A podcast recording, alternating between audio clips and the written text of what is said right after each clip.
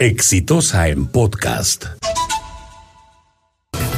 Faltan solo seis días para las elecciones y yo creo que algo que indudablemente está ocurriendo es que la mitad de la gente no ha decidido por quién votar y eso podría significar que tengamos grandes sorpresas que contradigan las predicciones que se han venido haciendo sobre lo que pasará el día 26. Pero algo sobre lo que quiero llamar la atención es sobre la situación de la izquierda. La izquierda peruana en la última elección parlamentaria era la segunda fuerza del país.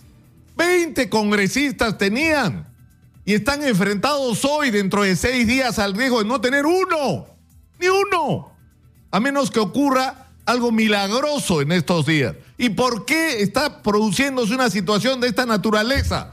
Porque lo primero que hicieron al llegar al Congreso fue dividirse. De una bancada salieron dos.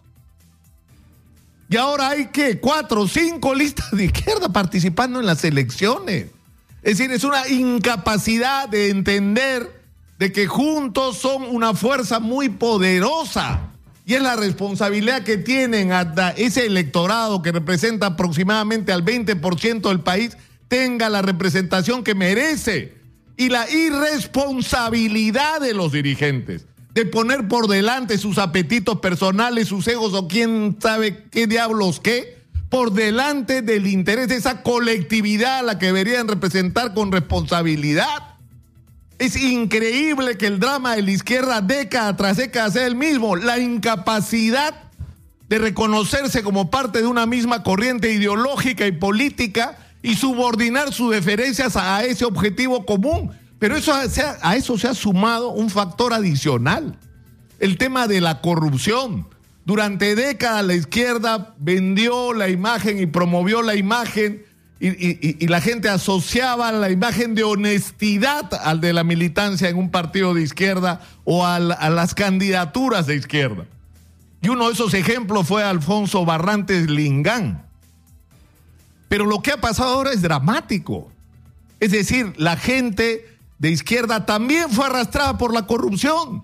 Y está no solo el caso de Susana Villarán, de Gregorio Santos, sino de otros dirigentes, activistas, mandos intermedios involucrados en escándalos de corrupción en los gobiernos municipales y regionales. Y no ha habido la suficiente severidad para trazar una raya en el piso con respecto a los corruptos de la izquierda. Es decir, no se ha producido el necesario deslinde y destierre de esta gente de la fila de la izquierda. Y las consecuencias las está pagando ahora. Insisto, podría ocurrir un milagro y lo que estoy diciendo no, no ocurra. Pero la izquierda está enfrentada a la posibilidad en seis días de no tener un solo congresista. Y tienen que pensar con seriedad y con responsabilidad por qué han llegado a una situación como esta. Porque yo creo sinceramente que gente como Enrique Fernández Chacón o Arlet Contreras le harían bien al Congreso si es que llegan a estar ahí. Pero existe la posibilidad de que no estén por estas circunstancias que estoy explicando.